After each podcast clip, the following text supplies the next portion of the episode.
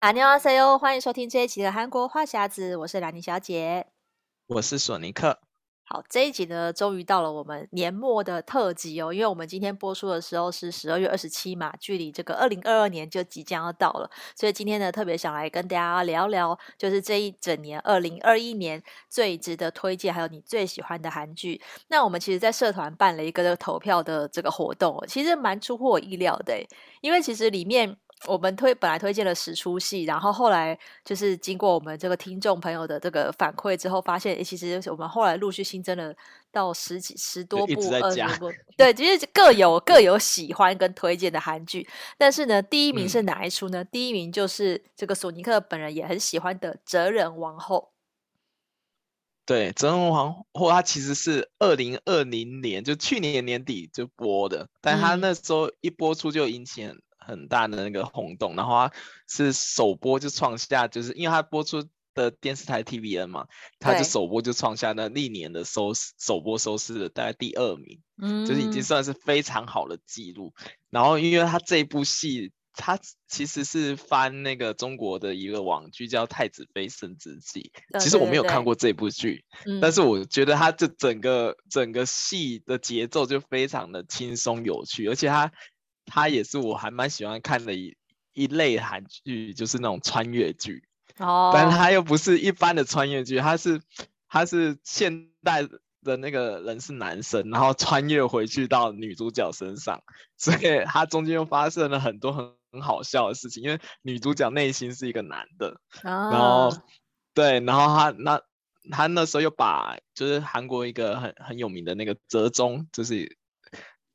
做了一些就是就是搞就是搞笑的一些转变，但也因为这个，嗯、然后就是也被之前也被韩国网友抵制，啊、所以后面也就有一个很很长时间是被下架，在韩国被下架。然后我刚才再回去看一下，哎，好险他已经又回来了。就是我因为我觉得这部戏真的很很好看，就是你如果上班很疲。就是很很累啊，或者是觉得很很闷的话，你看这部戏是会笑出声的那一种，因为他就是又把把除了我刚才讲说是因为那个女主角内心是男生以外，然后还有把一些就是现代的事情，就是拿到古代来用。就我记得它里面还有教人家，就是那女女主主角原本在现代是一个厨师，然后还有教人家怎么做披萨，就在那个时代就是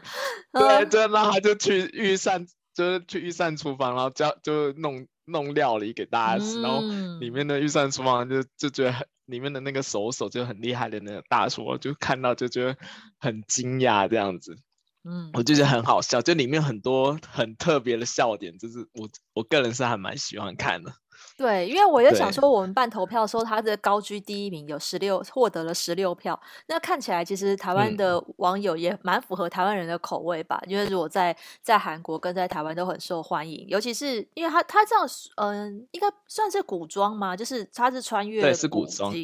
但大部分是古装的剧情。对，大部分都在古古代。哦，对，然后还有他还把里面融入那个送外卖的剧情。啊，真的吗？就里面有很多很好笑的，然后就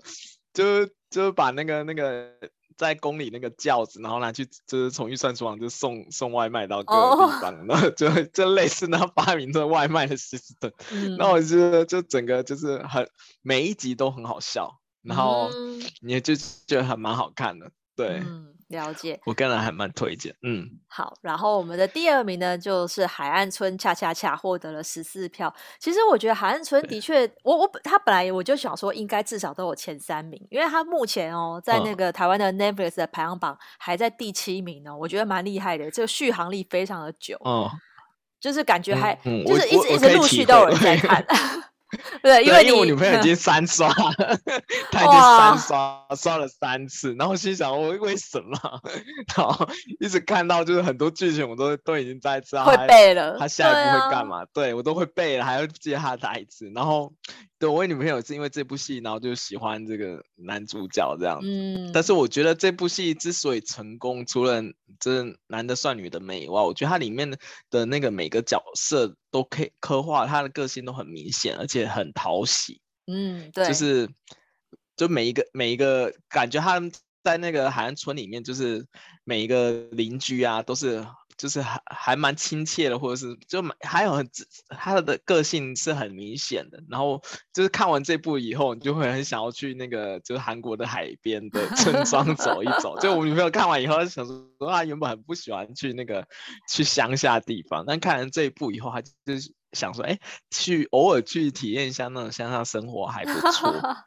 哦、对，不知道兰妮会不会有这种想法？我觉得会耶。一开始我我其实就是没有在他一开始的时候就就看，我还观望了一下。嗯、我想说啊，乡下有什么好看的？其实我是有这种感觉。嗯。然后我觉得前面几集的时候也觉得好像还好，可是我觉得他越看越好看。嗯因为我其实是不不，也以前没有看过金宣虎的戏嘛，我是喜欢申敏儿，所以我会想要想要看申敏儿演的。然后后来就发现这个剧情真的很加分，就是红班长的角色太加分了，所以就是看到后来你就会很喜欢这一对，然后就会就真的就是入坑，然后一直看到后来，我觉得他的那个每个里面的支线的人物啊，也都很很有。特色就像你讲的，他们人物的个个性都很鲜明，所以你看到最后，就是全部人发生的故事，嗯、然后加上这个坎里奶奶，我就哇很感人。所以我觉得看到后来，哎、欸，我后面多了很多集都是哭的、欸，哎，就都觉得是太感太感动了，然后就觉得。后面很好看，然后就是你很容易就会被触动落泪，然后他这这而且而且我觉得厉害的是，就经过金宣虎事件之后，他的在排行榜上他也没有掉出榜外，就一直在排行榜上面，嗯、所以我觉得大家都应该都还蛮喜欢这一出戏，就是而且我觉得是今年算是这种爱情喜剧的代表作吧。如果说去年是《爱的迫降》的话，嗯、我觉得今年就是《海岸村恰恰恰》。对，真的，而且我还。我刚才突然想到，我还蛮喜欢那第二对，真的美善的那个、oh, 那个牙医助理跟警察。我觉得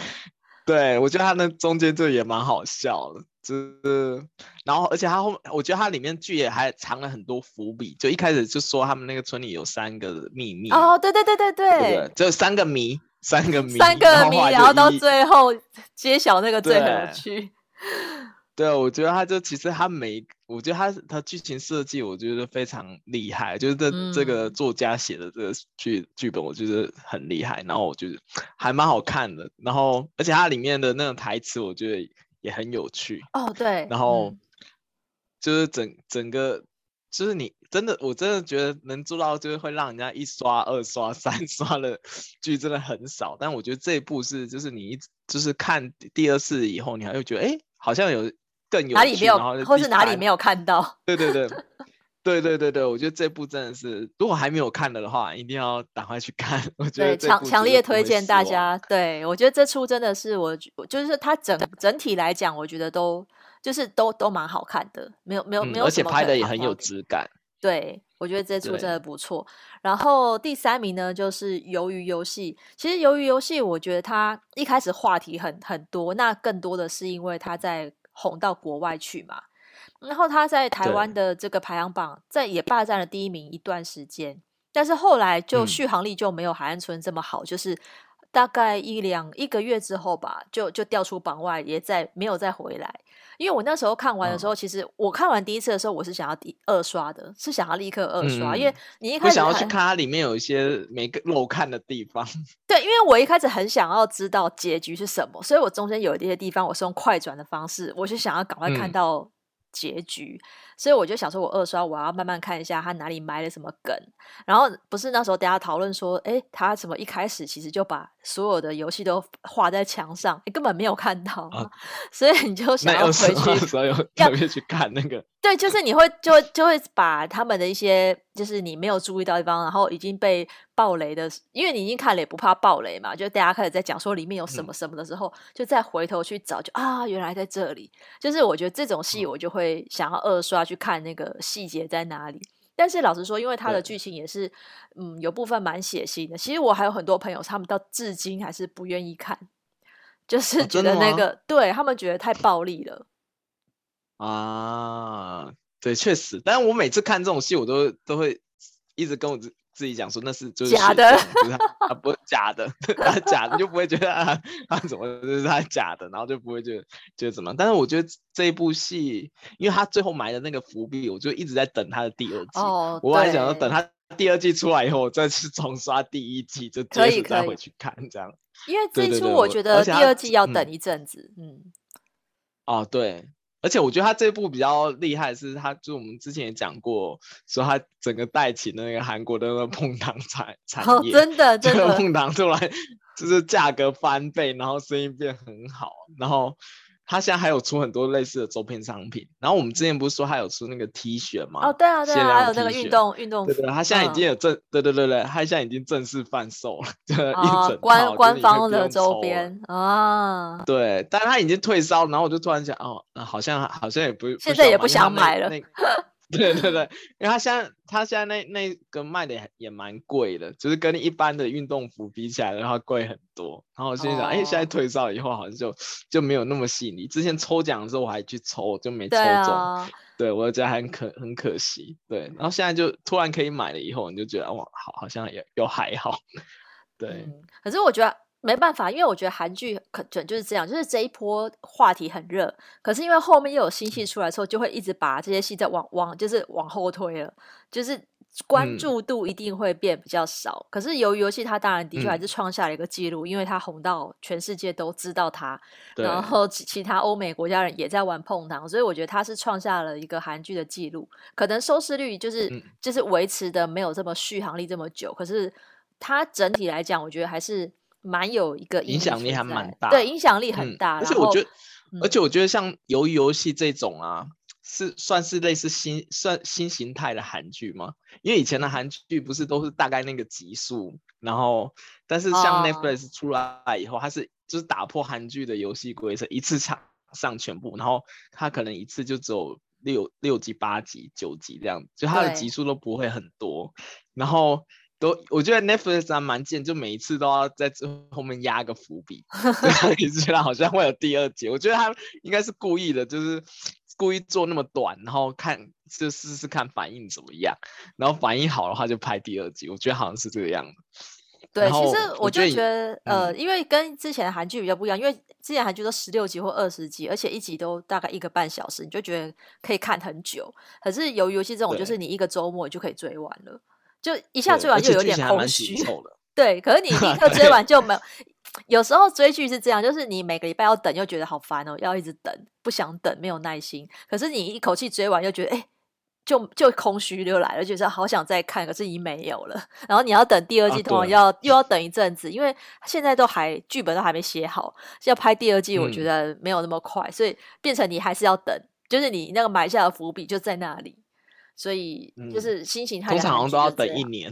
哦，对啊，通常都等一年，对啊，就是很可惜。希望 Netflix 出快一点，要不然就一次就拍完，就不要那么卖关子那么久。对对。然后接下来第四名的是《Wonder Woman》双重人生这一出，我是还没有看了。索尼克觉得嘞？对，我之前不是有，我之前这部我有强烈推荐，因为我觉得还蛮好好看的，因为它。他也是那种比较搞笑一点的，然后他、哦、是哦，是喜剧，他是对，是喜剧。然后他他是那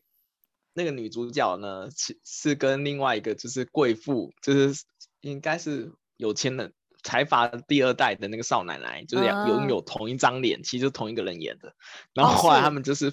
对，出了车祸以后就互换身份，就也不是互换身份，嗯、就那个比较穷的那个检检察官，他突然就是阴错阳差就进到那个那个财阀第二代的那个媳妇里面，嗯，然后做就过过着就不一样的人生，然后但是因为个性没有改变，他以前是那种很豪爽的那种，然后如果你在财财。就是财阀家里面生活，不是要像很小媳妇一样，什么什么都要听家里嘛。但他就是那种什么事都会反抗，然后就有很多笑点就出来了。哦。然后就是我觉得这整部也是非常有趣的一个故事。然后当然他后面也是有埋一个伏笔啦。然后就讲讲说，就是可能他以之前有发生什么事情，然后又跟那个财阀有什么连接。对对对。然后反正就是有一些后后半段，就是他就在。讲一些就是他们以前的事情，但是我觉得整部戏下来，因为那个女主角的个性是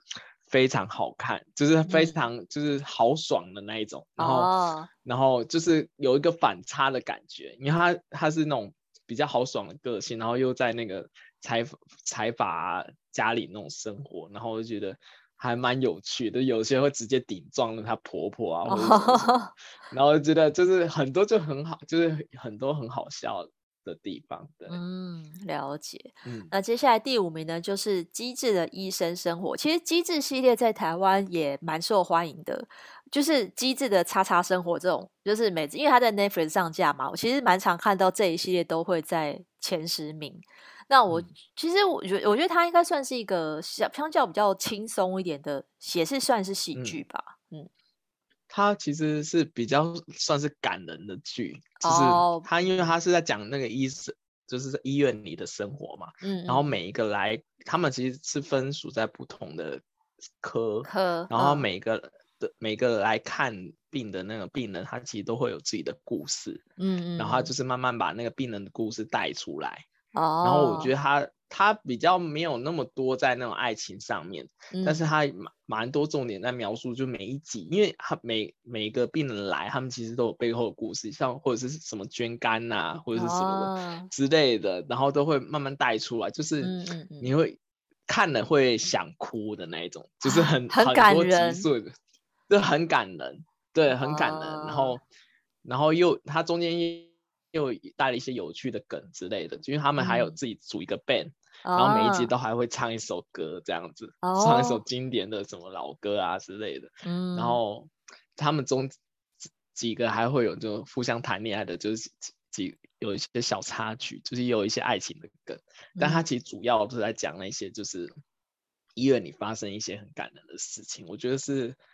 呃，还跟其他韩剧很不一样。然后所以因为他。这样的操作就变成一个，就很多人都投票说他们是就是评分最高的，就是最好看的一部韩剧，嗯、对对，不会流于那种很很平常的，就是大家都会看很很容易看见那种剧嘛，就它是一个我觉得还蛮有深度的一一部，嗯，对对，而且他好像导演还是编剧，也是那个 TBA 很很有名的一个编剧，哦、对，好像是请回答系列、嗯、啊导演。哦，所以哦，那那就是由那个机智牢房生活，对对对，就是他这个同个系列都是同一个导演，所以他的作品可能就是很有口碑这样子。对，就大家就大家只要那个导演导的戏，然后大家都会看这样，而且他后面还有一个后续的综艺，就是机智的山林生活吧？哦，综艺节目，嗯嗯嗯，就是。对对，也是像 TV，就是 TV 也很常就就会拍，就是就一群人拉你到那个山上里去生活，嗯、然后就自己煮饭的那种节目。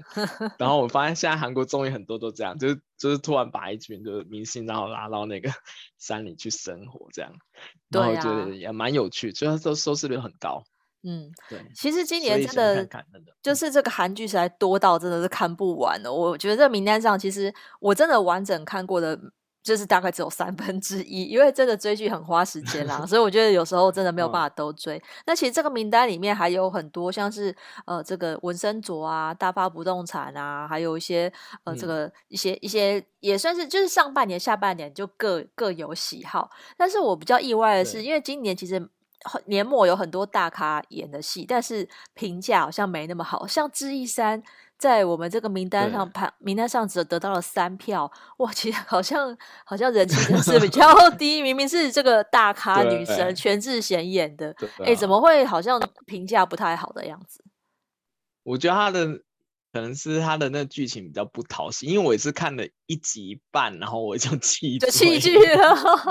太快了。对，因为他其实他讲在那个山山那个国一至三是国家森林公园那里面，然后有他们。嗯这男女主角是就是在里面的类似是救援队。哦，然后就是去那边登山的人，要是发生什么山难或是怎么样，他们要赶快出发去救救了人的那种事情。嗯，我估计可能是大家比较对这个题材比较不感兴趣，所以就哦对，收视就不是那么好好。对，嗯，但是还有一部那个宋慧乔也是雷声大雨点小，现正分手中。对，其实我没有把它列在上面，因为我是还没有看，而且我觉得评价好像也不是很很 OK，然后所以我根本没有没有把它摆在名单。哎，结果我们的听众朋友也没有人把它提案，所以我看感觉这出戏真的好像关注度是比较低。但其他的像是哎，像恋慕恋慕只有得到你这一票，可是他在台湾的 Netflix 还是在在蛮前面的名次，第五、第六名。我就想说，哎、欸，那这部不是应该很受欢迎吗？啊、还是我们的听众没有还来不及看这一出？因为我也还来不及看。但是感觉如果他在前十名的话，嗯、应该是不错的戏。因为这部的男主角是就是新生代，就是蛮偶像演员里蛮知名的，哦、他是那个 S F Nine S F Nine 里面的陆云，就有点像之前车银优的那种感觉，哦、就就一对。就是里面的最帅的那一个，然后他去演戏这样子。然后、哦、就是他本来就颜颜值担当，然后就去演。对，颜值担当，对，他 而且他是最近很红的当红小生哦，就所以他去演了，就很大的关注。然后再加上这一部戏的收视率在韩国也很好，嗯、然后他这部戏戏讲的题材也很特别，就是说那个女主角是双生，就是双胞胎。但是以前古代那个君王不能有双胞胎，嗯嗯嗯，所以那个一开始是那个，因为他是龙凤胎嘛，嗯、然后一开始是女主角的哥哥当那个王，嗯、然后在有一次阴错阳差的地方，他们交换服装，然后然后被那个坏人做，就坏人误误下杀手把那个王杀掉了，哦，然后所以是那个女主角去女扮男装，然后当皇上，就是当王。哦然后，然后那个男主角是里面的臣子，就是 所以中间有一段是那种就是臣子跟君王的那种感情戏，嗯，就是还蛮特别的，就是蛮特别的一个走向。但是我觉得很多人应该是冲着男主角的颜颜值去看，像我女朋友是这样，我女朋友也是冲着男主角颜值去看。不过我觉得有个很可惜的，就是那个。那个 Penthouse 就上流战争，oh. 我觉得这也是算是今年的很大的一个经典吧，因为他连续拍出了三季嘛。对。然后就是就是狗血剧中的，应该是他如果以狗血剧自己有一个那个那个颁奖典礼，我觉得他应该可以得得大赏，就 就非常狗血。就狗呃前我还蛮推荐大家没看的话，可以先看第一季。第一季的，就是我个人觉得是真的很好看，嗯，然后第二季你会觉得，嗯，好像有点就是夸张了，然后第三季你就会觉得，哎，这个本子太乱，太扯了，因为我也，是看到第三季的前半段，我就是看不下，因为就是太唬烂，哈然后但是前面两季我觉得还 OK。哦，就它剧情走向就是会超乎你想象，就是你会到第三集啊，这样也可以，就是有这种想法。然后，但是第一季我觉得还蛮好看，就是他们那边就是泼狗血啊，然后就是还蛮好看，就是那个剧情，就是像我自己是很喜欢看狗血剧的，我很喜欢看然后对，就是。为生活中带来精彩，这样子。对啊，其实韩剧的类别真的是很多种。嗯、你看，我们刚刚讲到现在，其实几乎是没有什么重复的，就是要狗血有狗血，要温馨有温馨，要惊悚有惊悚。所以我觉得，其实这个真的很难选。我就是如果如果都看的话，其实就是各看每一个人的口味啦。因为像你说像狗血剧，嗯、其实有些人喜欢，有些人不喜欢。然后对。有些戏是他的，好像没有那么的在在知名度没有那么高，或是说他的话题没有那么高，嗯、可是其实是好看的，对不对？像那个柔美的细胞小将，其实是索尼克也蛮推荐的。哦，我还蛮推荐，因为它也是蛮特别，它也是网漫改编，然后嗯，它其实韩剧还没推出的是。之前那个网漫已经先红了，然后我就后来去看，因为我一开始前面几集我看我女朋友看，我觉得嗯好像也还好，但是我 后来越看就觉得越越来越有趣，因为它的剧情发展跟一般你想的韩剧不太一样，甚至你还猜不出男主角他到底是不是，到后面你会怀疑那个人到底是不是男主角啊？哦，然后对。因为他男主角后面很很晚出啊，我前前面看几集，我以为是那个 Shiny 的敏豪是男主角，后来发现哎他不是男主角，哎，然后又换另外一个，对，嗯、然后它里面很多那种小剧场，就是他把你每一个细胞，什么感性的细胞啊，或者什么什么固执的细胞，就做成很可爱的那种动画动画人物，嗯、就是把就是在你的那个。你自己脑袋里面的村庄里这样子表现，嗯、然后其他一部韩剧大概有一半以上都是在跑动画，我觉得，但是他动画做的非常讨喜，还蛮好看，嗯、然后就是感就是表现出每个人就是在就是他女主角在恋爱中的那种那个挣扎，还有因为因为那个男主角其实是一个大直男，然后怎么样惹火那个女主角，就是觉得还蛮，就是有些些地方会觉得很有趣。这个、嗯、这个这个韩剧是我。就是也是二刷了哦，真的，就是有好看到要二刷。我我想回去看，因为我最近买了 TV 的那个会付付费会员，所以我就回去哦，你可以倒回去看啊。对，我再倒回去看几几集，哎，好像比较有趣的那几集来看。所以我觉得这一部我还蛮推荐，就是喜欢看这种小剧场的人，就是而且他很多最主要是它的动画做的很好看，嗯、就是里面动画的那个人物也很有个性。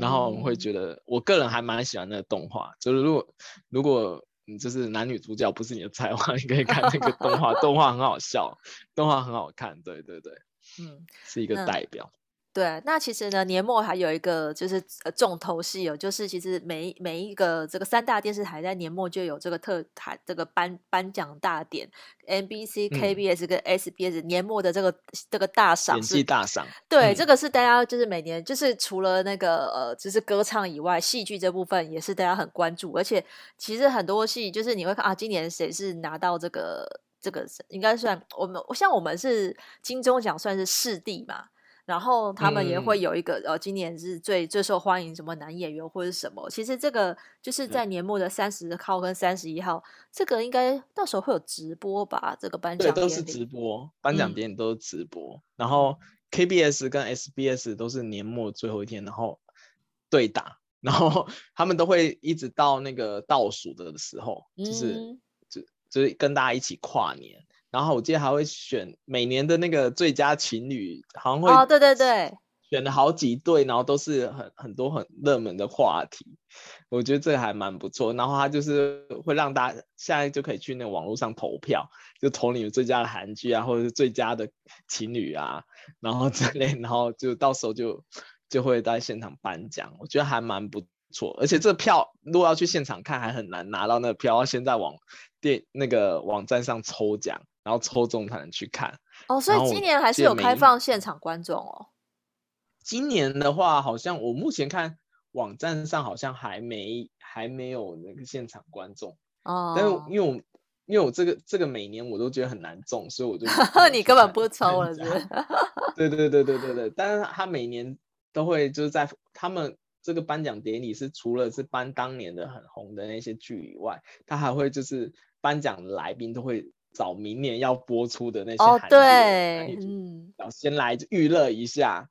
然后我觉得还蛮有趣的。然后 KPS 还比较特别，就是每一年的那个大赏，就最大的大奖得奖者，他明年还会就是过来，就今年就会过来当那个颁奖者，嗯，就去年的得奖者来当今年颁奖者，哦、所以有些人是为了看某某个，因为大赏通常都很有人气的。或者是地位很崇高的影帝或者是影后嘛，对，有些人都会看，为了看那些比较有人气的那个。然后像我女朋友是两台转来转去，就看到哪几个就是，对，就要弄两台吧，应该要用手机跟那个电视跟那个平板，然后各各看一台才够。对啊，因为每可能每一台都有不同的不同的他喜欢看的那个明星在里面。啊对，然后我记得以前好像台湾也有也有转播这个演技大赏，就年末的时候，因为韩韩国不是年末有像那个演技，还有艺能嘛，还有那个、对啊、还有唱歌的，我记得台湾好很多都会就是转播。哦，那如果没有台湾没有看到的话，可以上，其实可以上他们电视台的那个官网，嗯、电视台官网可以有，有那个网络直播，就我觉得还蛮好看。如果你是很很热爱看的韩剧的话，就是你看这颁奖典礼，还会蛮有意思的。对啊，对。然后还有一个这个年末的大话题，就是我们的孔刘，孔刘最新的作品《宁静海》呢，已经在二十四号在。那个 Netflix 上架了，然后它总共也只有八集而已。我相信在我们播出的这一集，可能大家已经在周末 就已经看完了。对，其实这一出就是算是算是年末话题最最大的，因为因为孔刘这个作品比较没有那么多嘛，所以他年末推出这一集，而且他的这个对手的女主角也是之前应该是没有合作过吧？对，嗯、那个裴斗娜，裴斗娜，而且裴斗娜也很久没有。电视剧了吧？我记得我对他的印象都是演电影比较多，嗯、像他演那个《汉江怪物》，就是他那个电影里面的形象很深刻。可是我记得他电视剧演的几乎没有印象，他演哪一出电视剧？嗯，好像比较少一点。而且我觉得他这一部是那个太空题材，就是我会特别对这种题材还蛮感兴趣，所以我今天在回来路上已经先 看了、哦、一集半，就哎觉得还蛮好看的。对对对对，嗯、虽然我还没有看到后面，就是会让你就一直想看下去。我觉得这应该会成为下一部很话题剧。热门的话题，这个就是我们下下一集或是下下集应该就可以跟他讨论了，因为我相信台湾也很多这个孔刘的影迷嘛，所以这一出应该是大家可以在年末，尤其是呃这样这个跨年的时候啊，就是在家连休的时候就可以来看这一出戏。那我们今天的节目就跟大家聊到这边喽。那在这边也谢谢大家在韩国话匣子我们三月开播以来一直支持我们到现在，目前呢我们这个社团里面也已经有超过一百八十位的粉丝，谢谢大家来参与我们的这个。社团，那希望我们明年呢，也可以再有更多的这个好康活动，让大家来参加抽奖。那希望大家可以继续支持我们。那今天的节目就到这边。如果想要关注韩国的话题，可以追踪我的粉砖 Hello Lenny 兰妮小姐，还有索尼克的玩转韩国。那在这边就先祝大家新年快乐。那我们明年见喽！明年见，拜拜，拜拜。